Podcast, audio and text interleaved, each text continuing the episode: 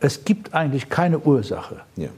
Äh, dass wir zu diesem Zeitpunkt in Europa Bewegungen haben, äh, die zurück das Rad drehen wollen und von der Union, die wir haben, dass wir Sachen zusammen hinkriegen, mhm. wieder glauben, dass es besser wäre, wenn Österreich allein oder Deutschland Nein, allein oder Frankreich allein, ja. es, das ja. schaffen es nicht. Zeitgespräche mit Gerhard Schmidt, ein Austausch über Politik, Kunst, Kultur und Wirtschaft zu aktuellen Themen.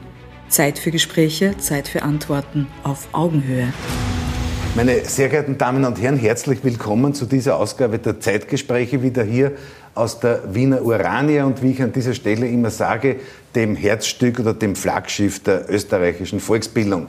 Mein heutiger Gast ist einer der bedeutendsten Politiker der Europäischen Union, der dienstälteste Außenminister äh, Europas und ich freue mich, dass er heute bei uns ist. Herr Asselborn, herzlich willkommen.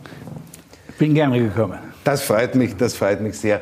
Lieber Herr Minister, ich glaube, wir dürfen als Fraktionsfreunde auch irgendwie per Du sein. Ja, ja.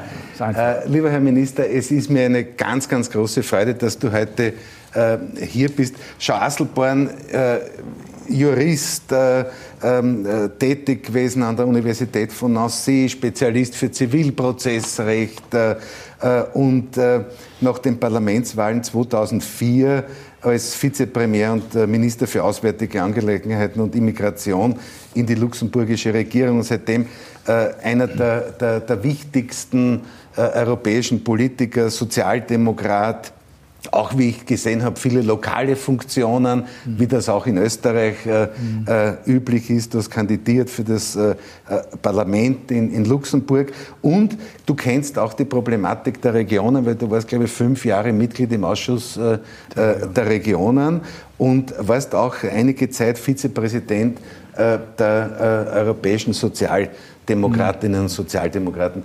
Lieber Herr Minister, danke für dein Kommen, äh, danke auch für deinen Wienaufenthalt. Wir leben in sehr schwierigen Zeiten, in sehr herausfordernden Zeiten. Äh, wie siehst du denn gerade jetzt die Situation rund um Ukraine, Russland? Das ist eine große Herausforderung für Europa. Ja, zuerst äh, danke, Gerhard, dass ich hier sein darf.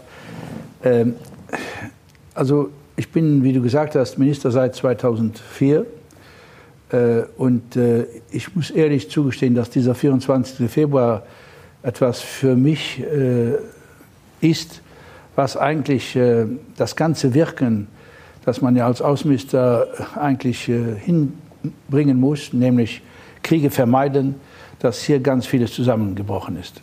Ich hätte nie gedacht, nie, nach 2004, sogar nach der Krim 2014, dass Putin äh, diesen Schritt machen würde. Äh, er hat äh, internationales Recht mit Füßen getreten. Er hat aber auch die UNO, die ist ja wichtig auch für Wien, alles, was nach dem Zweiten Weltkrieg aufgebaut wurde, um Frieden auf der Welt voranzubringen, wo er selbst, also er, seine Vorfahren, die Sowjetunion und Russland damit angepackt haben, eben nämlich die Charta der Vereinten Nationen, dass die aufgebaut wurde, dass sie respektiert wurde und alles ist kaputt gemacht worden. Mhm. Es ist eine, eine große, große Herausforderung. Und wo wir zwei hier sitzen und reden, wir wissen ja nicht, wohin das geht, ja. wo das auch ja. aufhört und wann das aufhört und wie das aufhören kann. Das ist eine Ungewissheit, die, glaube ich, nach dem Zweiten Weltkrieg, äh, die wir nie hatten, nicht nur in Europa, sondern in der Welt wir haben fast in jeder politischen Diskussion heute die Frage oder die Frage, die an politische Repräsentanten und Funktionäre gestellt wird, welche Möglichkeiten gibt es, äh, äh, Frieden zu stiften oder Frieden sozusagen oder, äh, herzustellen oder einen Dialog zu fördern oder zu deeskalieren? Ja, also man weiß, jedes Kind weiß, dass es so etwas gibt wie Diplomatie. Aber Nehmen wir das konkrete Beispiel. Putin sagt, ich bin bereit, mit der Ukraine zu verhandeln unter drei Bedingungen. Das erste, die Krim ist mhm. russisch. Zweitens, der Donbass, alles, mhm. was wir jetzt, mhm. diese vier Regionen, wo diese scheinbaren Referenten stattfinden, ist russisch. Alles andere ist strikt neutral.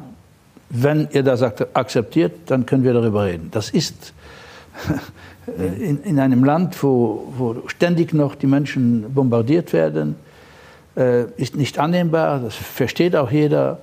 Darum äh, darf man sich nicht in den Kopf setzen und den Menschen nicht sagen, dass eine diplomatische Lösung auf dem Tisch liegt. Wir müssen auch wissen, dass vor diesem Krieg Putin gesagt hat, 14 Tage vor dem 24. Äh, Februar, er wird doch nicht glauben, dass Russen auf ihre Schwestern und Brüder in der Ukraine mhm. schießen werden.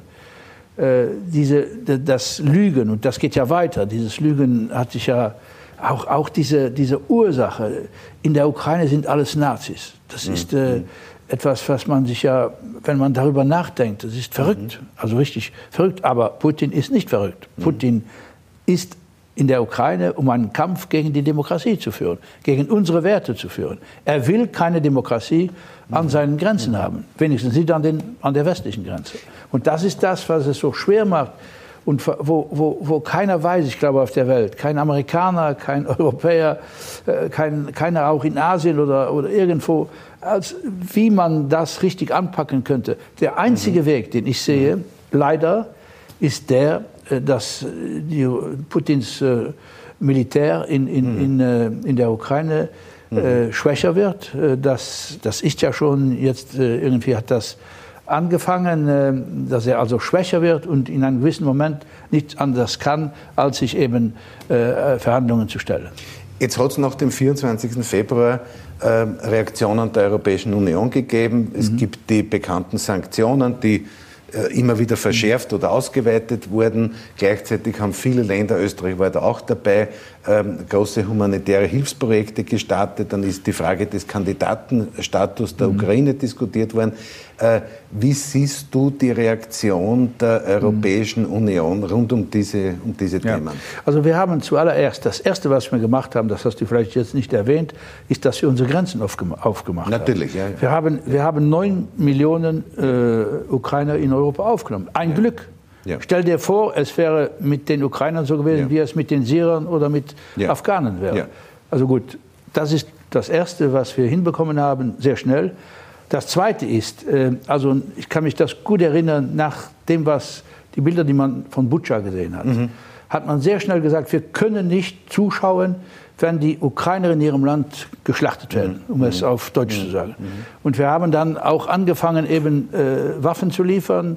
Das ist das erste Mal, seit die Europäische Union besteht, dass in ein Kriegsgebiet äh, die Europäische Union aufgerufen hat, um Waffen zu liefern. Dann kam das andere mit den Maßnahmen, mit den Sanktionen. Wir wollten ja, äh, das ist auch heute ist der acht, das achte Paket ist jetzt ja.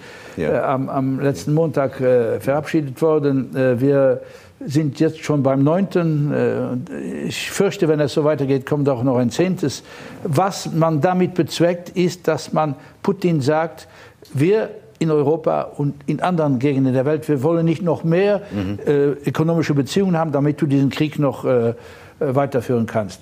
Man muss hier sehen, dass Putin höchstwahrscheinlich mehr Geld in der Kasse hat dieses Jahr als letztes Jahr. Mhm. Eben durch die Gaspreise, durch die Energiepreise. Mhm. Und äh, Russland importiert ja nichts mehr. Die, die Handelsbilanz ist äh, sehr positiv, ja. weil nicht ja. mehr importiert wird. Aber das ist vorübergehend. Das wird, wenn, wenn, wenn du aber schaust, äh, der Auto, äh, Autoindustrie äh, in Russland ist 60 Prozent eingebrochen. Die, alle Flugzeuge, die sie haben von Aeroflot, müssen gewartet werden im Westen. Äh, ich könnte weitermachen, aber ich mhm. glaube, mhm. auch die finanziellen Maßnahmen, die wir getroffen haben, ich glaube, das war schon richtig. Wir konnten nicht zuschauen und nichts unternehmen, wenn effektiv die Ukrainer, die leiden am meisten mit ihrem Blut. Mhm. Und wir müssen auch Einschränkungen äh, von mhm. unserer Seite in Kauf nehmen. Die Sanktionen treffen uns ja auch.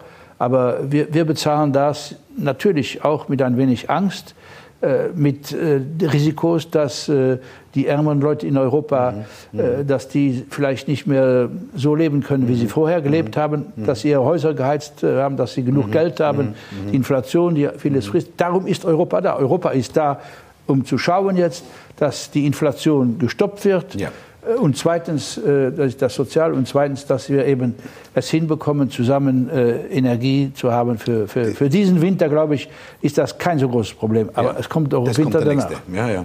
Also die, Energie, die Energiesituation ist sicher eine ganz mhm. große Herausforderung. Ja. Auch für Österreich, wo natürlich eine sehr hohe, historisch bedingt eine sehr hohe mhm. Gasabhängigkeit mhm. ist. Ja. ja. Also wir haben uns äh, effektiv äh, seit dem Jahr 2000 in die Hände begeben von äh, sehr viel Gas in Russland und sehr billigem Gas in Russland. Wir haben daran geglaubt, dass man, ich auch, ich, ich sage das ganz ehrlich, so wie viele Menschen, äh, die auch Politiker sind oder Menschen auch äh, in der Gesellschaft, wir kommen, wir können, wir teilen einen Kontinent, wir müssen unsere Beziehungen normalisieren, auch durch Handel. Und äh, ja, wir haben uns da total in die Hände von Putin äh, gegeben. Wir wussten allerdings nicht, das konnte keiner ahnen. Das ist wie wenn einer sagt, ja. ich, weiß, dass die Berliner Mauer 1989 fallen würde. Auch hier hat kein Mensch das, glaube ich, in dieser Form, wie es geschehen ist, sehen kommen. Aber das ist ein Fehler und ich hoffe, dass mhm. wir daraus mhm. lernen. Äh, wir haben das schon bei Covid gesehen mhm. und wir mhm. sehen das jetzt bei diesem Krieg. Die Autonomie Europas muss gestärkt werden. Ja. Wir müssen selbst für unsere Energie sorgen. Wir müssen selbst für unsere Medikamente sorgen und für alles was, ja, alles, was dazugehört, dass wir autonom funktionieren können und nach Russland uns nicht wieder in Hände von anderen begeben, wo ja. das Gleiche uns wieder geschehen kann.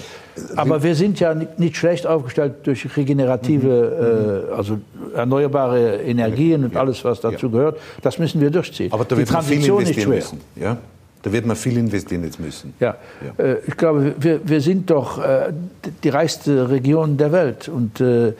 die, die, die Forschung, die, die ganze, ja, alles, was mit Innovation zu tun hat, ist Europa nicht schlecht aufgestellt. Und da, da müssen wir mhm. unsere mhm. Kräfte zusammensetzen und eben und auch wissen, dass es keinen Weg mehr gibt zurück zu Gas oder mhm. zu mhm. äh, Öl, ja. Ja. zu diesen fossilen ja. Energien. Mhm. Äh, aber es gibt ja. Möglichkeiten mit regenerativen, also mit erneuerbaren Energien äh, einen Weg zu finden. Das Schwierige dabei ist die Transition, weil die so schnell jetzt gehen muss. Sehen Sie, ich glaube, in Deutschland war ja die Idee, äh, dass wenn man die Atomreaktoren ausschaltet, äh, dass man dann Gas hat, um äh, zu den erneuerbaren Energien zu kommen.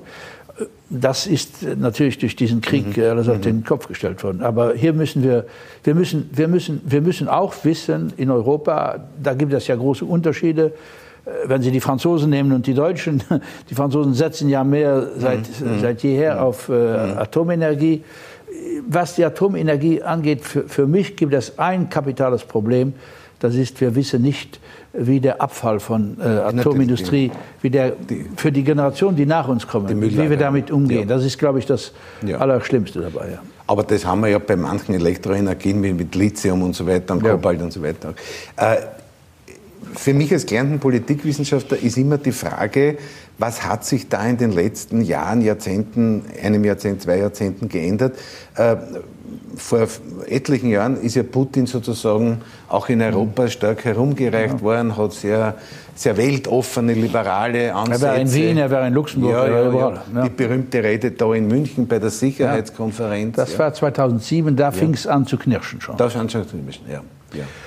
Ja, also ich glaube, Putin hat man ja hier angesehen als ein Reformator. Ja. Äh, im, ja. Er hat im ja. Deutschen Bundestag geredet, ja, Rede 2001. Das war natürlich darf man auch nicht vergessen, äh, dass äh, er diese Allianz hat äh, mhm. mit Kadyrov schon schon damals. Das kommt ja auch nicht alles vom Himmel gefallen. Aber gut, dann kam mit Kosovo hatte er immer Probleme mhm. in dieser Zeit, um Kosovo anzuerkennen. Dann kam 2008 äh, die, in Georgien. Mhm. Ich glaube, da wurden trotzdem wir alle hellhörig, äh, dass er mit solchen Methoden operiert. Saakashvili haben wir gesagt, okay, das mhm. war vielleicht mhm. nicht. Äh, und dann äh, natürlich bei der Krim ist vieles zusammengebrochen. Ja. 2014. 14. Und trotzdem nach der Krim, und das ist ja diese Frage, wo ich mich nicht herausreden kann, ich habe das ja alles miterlebt, mhm. hat man gesagt, okay, irgendwie äh, wird das sich jetzt äh, setzen und wir müssen, wir haben auch nach der Krim wieder versucht, den, äh, den NATO-Russland-Rat mhm. zusammenzubringen. Das wurde aber alles sehr, sehr, sehr schwierig, mhm. sehr schwierig. Mhm. Ja. Dann hat Deutschland diese Entscheidung getroffen mit Nord Stream 2.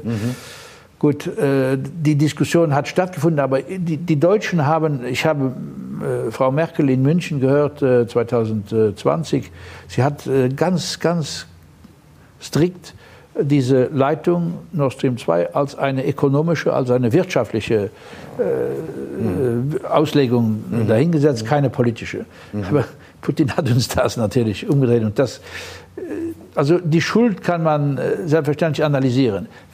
Das Einzige, was, wo wir nicht mehr uns herausreden können in der Zukunft, ist, dass wir die Augen zumachen und das nicht sehen.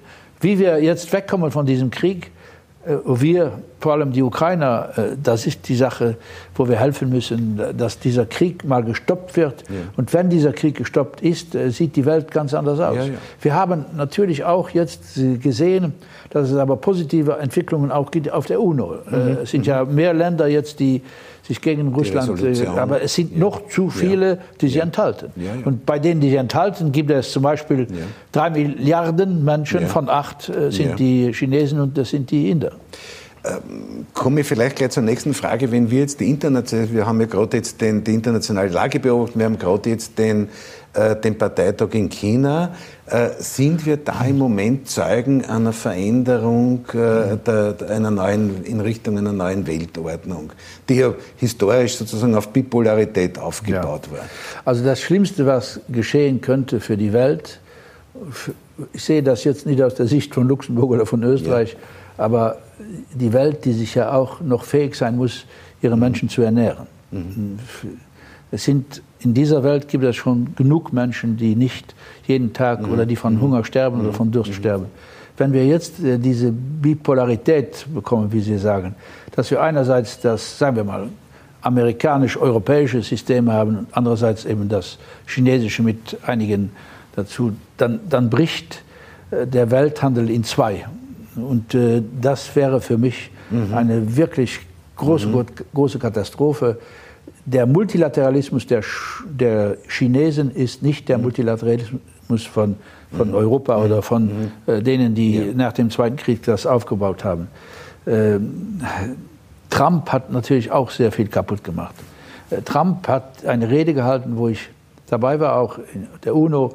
Es ist nicht mehr äh, der Multilateralismus sondern ist der Patriotismus. Ja. Und was ja. Patriotismus, falscher Patriotismus ist, da braucht man nur die Geschichte der 30er Jahre in Europa zu, zu lesen. Also wenn, wenn die Welt ähm, äh, nicht mehr zusammengeführt wird, äh, wenn es eigentlich das internationale, multilaterale, die 193 Länder, die auf der UNO zusammensitzen, wenn, wenn die in zwei, drei Richtungen gehen, wo sie fundamentale Unterschiede haben, dann wird die Welt sehr darunter leiden. Unabhängig jetzt ja. mal von Kriegen, die ausbrechen ja. können. Aber äh, die Welt lebt natürlich, äh, die, die, reichere Seite und die ärmere Seite äh, haben trotzdem versucht, dass einer dem anderen hilft und nicht einfach nur äh, hingeht und dass wir nur mehr auf, äh, auf Geld, also auf finanzielle Erfolge ja. setzen.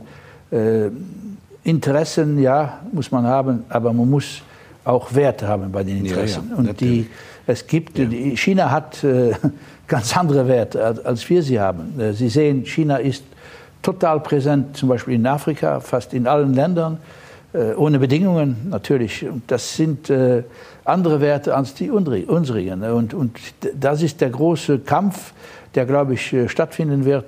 Wir dürfen uns als Europa natürlich auch nicht jetzt in die Ecke stellen und nachschauen, zuschauen, wie China und Amerika ja. äh, sich äh, entwickeln, zusammen, gegeneinander entwickeln. Also schon die dass wir immer in der Ecke stehen. Ne? Schon die Möglichkeit, dass China sich zu einem ganz, äh, auf, auch begünstigt mhm. durch diesen aktuellen Krieg ja. und den Konflikt, zu einem großen Player in der Welt äh, entwickelt. Also China wird, glaube ich, im Jahre 2030 mhm. könnte sein, dass er China diplomatisch, eben durch die Einflüsse, das sehen Sie ja, mhm. in Genf hören wir mhm. mal nicht mhm äh, äh, haben wir keine Mehrheit im Menschenrechtsrat, ja. um überhaupt über China zu diskutieren, ja. die Menschenrechte der ja. Uiguren. Also da sieht man, der Einfluss Chinas auf die Welt ist gewaltig. Also das ist der diplomatische, militärisch sehen Sie, dass Spezialisten sagen, dass militärisch gesehen die Chinesen, äh, wenn das die Entwicklung weitergeht, äh, wenigstens genauso stark wird äh, wie, wie Amerika. Ja, und, dann, äh, äh, und dann kommt das Dritte, das ist äh, äh die Wirtschaft, die Stärke der Wirtschaft. nun, Covid hat natürlich China auch extrem geschwächt, aber jeder wartet darauf, dass in China wieder wirtschaftliches bergauf geht. Und auch hier kann, kann China die größte Kraft in der Welt werden. Da, darum, wir dürfen als Europäer, wir hatten ja auch in Luxemburg sehr, sehr äh, gute Relationen mit China. Wir haben, ich glaube, wir haben fünf oder sechs Banken, in, äh, chinesische ja, Banken ja. In, in, Luxemburg. Es ja. war eine normale Entwicklung. Ich, ich kann mich selbst erinnern, wie, wie diese Entwicklung auch aufgebaut wurde. Da war Vertrauen da, aber dann fing das an mit Hongkong, äh, dann äh, natürlich weiter mit Taiwan, ja. dann kam, kam Xinjiang, also die ganze die Urumqi, die, die, äh, die Uiguren-Frage. Und, und, da sieht man wirklich auch in dieser Rede von, äh, von, äh, vom Präsidenten jetzt in China, dass China ein anderes Land geworden ist. Sie, Sie können auch meinen Freund Heinz Fischer fragen. Er hatte sehr gute ja, ja. Beziehungen zu China. Das war ein anderes China. Ja, das ist, hat sich total jetzt verändert mit Xi Jinping. Wir haben ja kürzlich auch von diesen Medikamenten gesprochen. Es ist ein Großteil der, der Antibiotika, die zum Beispiel ja. in China produziert werden oder in Indien oder, die, die, oder viele Rohstoffe äh, äh auch von, von, von China nach Europa Na, Gerhard, kommen. Warum? Weil, sie billiger dort ja, äh, gebaut ja. wurden als in, in Europa. Und Europa hat ich glaube, vor 20 Jahren, wenn eine Covid-Krise ausgebrochen wäre, hätten wir ja. den Chinesen Apparaturen zur Verfügung gestellt, um die Leute zu beatmen. Jetzt war es das Gegenteil. Das war es das Gegenteil. Lieber Herr Minister, äh, wir haben abseits unserer aktuellen Situation jetzt mit äh, Russland und der Ukraine natürlich andere äh, sehr kritische Herde in der Welt. Mhm. Einer davon ist der Iran. Wie schätzt mhm. du da die aktuelle Lage ja. ein und die Reaktion der Europäischen Union? Also zuerst mal, wenn man heute vom Iran redet, muss man den Mut der Frauen ja. und der, der Jungen, ganz der Mädchen besonders. muss man ganz besonders hervorstreichen. Es war ja im Iran auch anders. Sie wissen, dass hier in Wien ja große Arbeit geleistet wurde 2015, um dieses GCPOA, dieses Abkommen, atomare mhm. Abkommen mhm. hinzubekommen. Und ich weiß noch die Freude von Kerry, von Steinmeier, von mhm. Federica mhm. Mogherini und so weiter, als sie das geschafft haben. Das hat Trump kaputt gemacht. Und das mhm. war ein Fehler. Es war ein Fehler. Wir wollten nicht die äh, iranische Außenpolitik damit, äh, wir wollten verhindern, dass ein Regime wie der mhm. Iran die Atombombe besitzt. Und da hatten ja. wir etwas in der Hand. Das ist, ja. So, das ist das eine. Das andere ist natürlich die Außenpolitik äh, des Iran, wenn Sie sehen, was sie im Jemen machen oder auch äh, im Libanon oder vielen anderen in Syrien äh, das war nie unser Ziel, zu sagen, wenn wir das jetzt unterschreiben, dann ist alles okay. Nein, wir wollten aber Einfluss bekommen mhm. durch mehr Handel mhm. mit dem mhm. Iran und äh, das wurde durch Trump eigentlich ja, gebrochen. Ähm, das, meinerseits sehe ich das als Fehler. Jetzt ist das ein Regime, das ist ein Polizeistaat geworden. Totaler Polizeistaat. Äh, ich kann mich erinnern, wir haben uns für dieses GCPOA 20 Jahre 20 Jahre fast, das, fing an, 2003 haben wir uns bemüht, als Europäer vor allem. Erst haben wir die Amerikaner, die Russen waren ja bei den Chinesen, mhm, die mhm, P5 mhm, mhm. plus Deutschland. Äh, das, wir haben uns da wirklich eingebracht als Europäer, um das.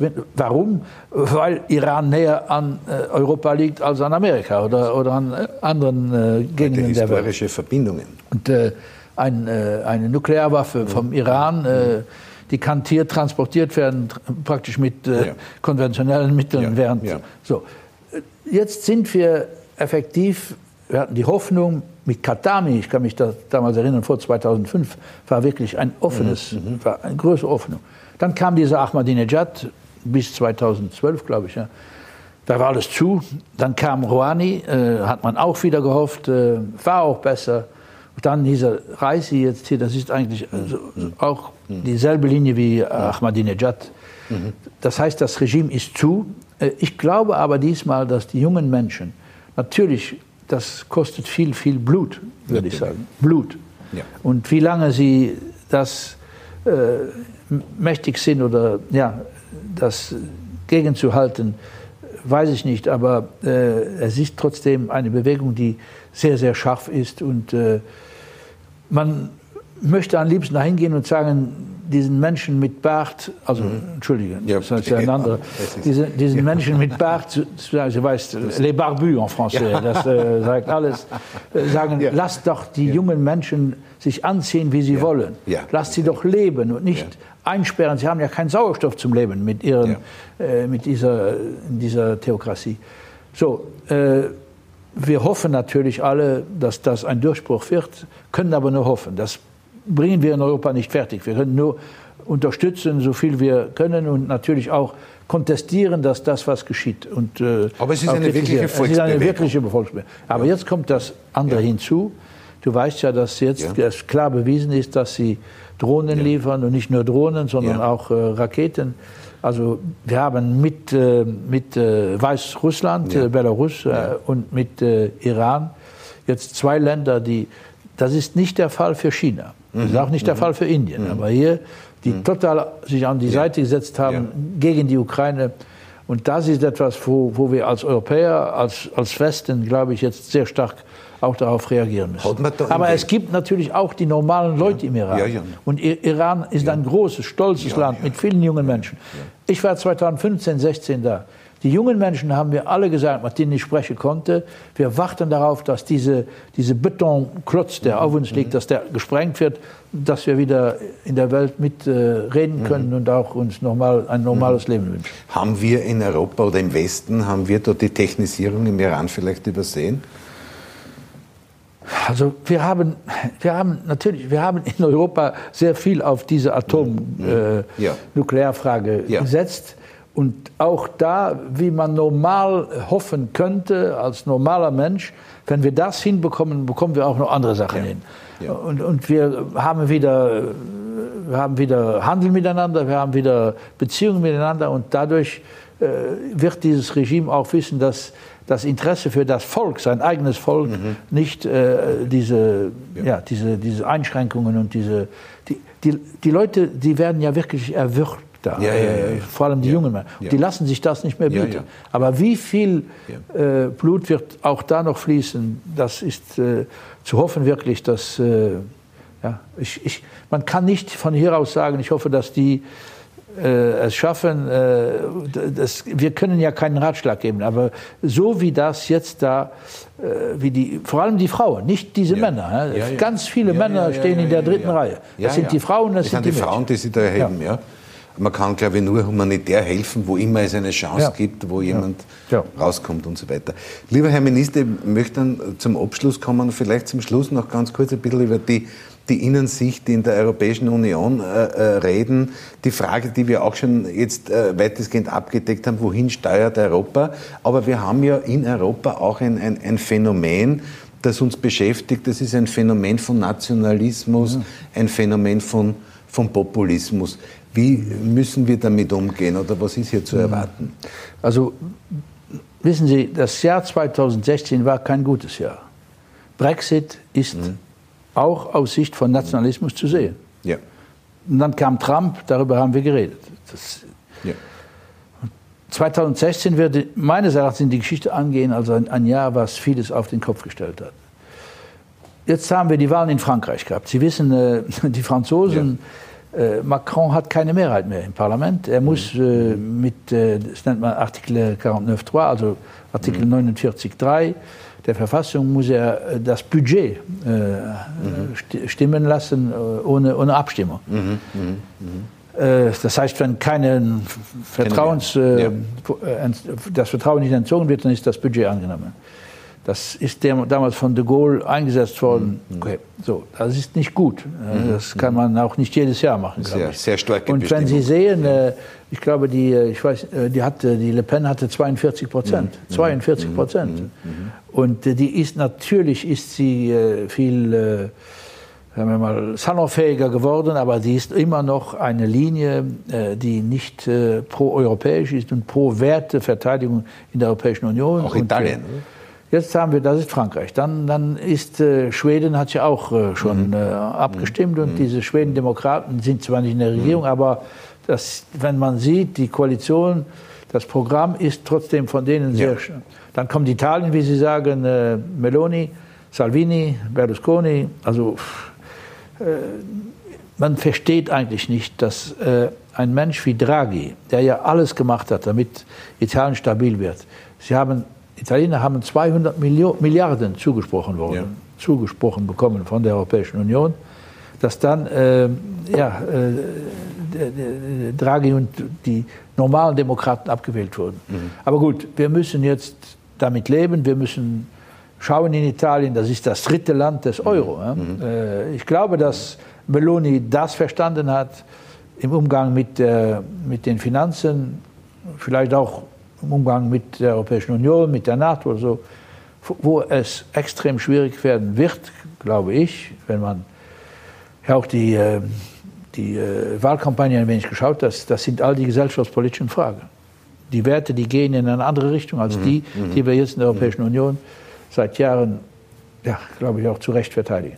Dann äh, müssen wir ganz gut aufpassen, dieser Drang nach rechts, es ist nicht mehr eine Rechte, die konventionell ist, äh, es ist schon eine nationalistische Rechte äh, und das ist ein täglicher Kampf, um uns dagegen zu wehren. Täglicher Kampf. Das macht man nicht mit drei, vier äh, Aufsätzen oder mit drei, vier Reden. Das ist ein täglicher Kampf. Wir müssen wissen, das ist die große Frage, wollen wir für unsere Kinder das, und Kindeskinder, dass sie in einem freien Europa leben, in einem Europa, wo die Grundrechte garantiert sind, wo es Gewaltentrennung gibt, wo es eine unabhängige Justiz gibt, wo es eine unabhängige freie Presse gibt?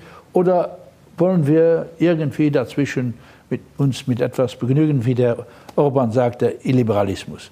Ja. Das wäre ein anderes Europa dann. Und das ist die, genau diese Frage, wird sich stellen, wenn wir jetzt reden über mhm. Italien, über Schweden, mhm. äh, über die Zukunft von Frankreich. Die Franzosen, also ich glaube, dass die Franzosen sich ja das Land der, der Liberté, mhm. der, der, der mhm. Freiheit, ne? das Frank Frankreich steht. Aber es ist in Europa ein täglicher Kampf, der geführt werden muss. Und wie gesagt, äh, das ist kein Spaziergang. Ja. Und äh, die, die, die Gegenwehr, die wir aufbauen müssen, muss mindestens genauso intensiv sein wie die Attacken, die jetzt äh, von diesen äh, ja, von diesen Nationalisten, das sind Nationalisten, es sind, äh, tut mir leid, das, ich ja. finde kein anderes Wort. Äh, als, als, Sozialdemokrat, so im Geiste eines Bruno Kreisky zum Beispiel mhm. oder Willy Brandt oder Olaf Palme, ja. äh, stellt sich vielleicht die Frage, äh, ob diese Nationalismen, äh, ob das auch sozusagen die Folgewirkung von sozialer Differenzierung ist ich weiß es nicht, ob es soziale Differenzierung ist. Oder Sicherheitsgefühl, ja, Abbau der, der Wohlfahrtsstaatlichkeit. Ja, also man, man darf, es gibt eigentlich keine Ursache, ja. Äh, dass wir zu diesem Zeitpunkt in Europa Bewegungen haben, äh, die zurück das Rad drehen wollen und von der Union, die wir haben, dass wir Sachen zusammen hinkriegen, mhm. wieder glauben, dass es besser wäre, wenn Österreich allein oder Deutschland Nein, allein oder Frankreich allein, ja. es, das ja. schaffen es nicht. Darum ist ja die Europäische Union gebaut worden, mhm. weil kein Land die Kriminalität, äh, die alle Fragen, die mit Umwelt, mit Klima zu tun haben, äh, die Sicherheitsfragen, die schafft doch kein Land allein. Ja. Und darum äh, ist das, habe ich kein Verständnis dafür. Man kann heute in verschiedenen Ländern kann man nationale Wahlen gewinnen wenn man stark sich gegen Europa opponiert. Mhm. Leider, das gibt es. Und das muss wieder weg. Das muss weg. Äh, die, die, unsere Kinder und Kindeskinder würden uns nie verzeihen, wenn wir hier in dieser Sache nachgeben würden. Das war der Sinn auch der heutigen Sendung, dass wir in Bildungsmaßnahmen investieren. Mhm. Und äh, es ist ja eine Sendung der SPÖ-Bundesbildungsorganisation. Und lieber Herr Minister, ich möchte mich sehr herzlich bedanken. Äh, ich glaube, wenn wir uns die Geschichte Europas nach äh, dem Zweiten Weltkrieg anschauen, so hat es immer wieder Rückschläge, aber immer wieder Vorwärtsentwicklungen gegeben. Und unterm Strich, glaube ich, waren die mhm. Vorwärtsentwicklungen im, im Langzeitvergleich immer die stärkeren und die nachhaltigeren. Und in diesem Sinne glaube ich, äh, sollen wir die Hoffnung verbinden. Ich möchte mich sehr, sehr herzlich bedanken, dass du Zeit gefunden hast, heute hierher zu kommen. Man hat jetzt im Gespräch gesehen, du bist einer der großen Architekten, auch der großen sozialdemokratischen Architekten dieser europäischen Idee. Und ich darf dir alles, alles Gute wünschen und darf zum Abschluss noch ein Büchlein geben, wo wir unsere ersten 25, heute war es das 58. Gespräch, die ersten 25 haben wir zusammengefasst. Das nächste Buch ist bereits in Vorbereitung. Herr Minister, vielen herzlichen Dank und alles, alles Gute. Danke, Gerhard. Danke. Danke.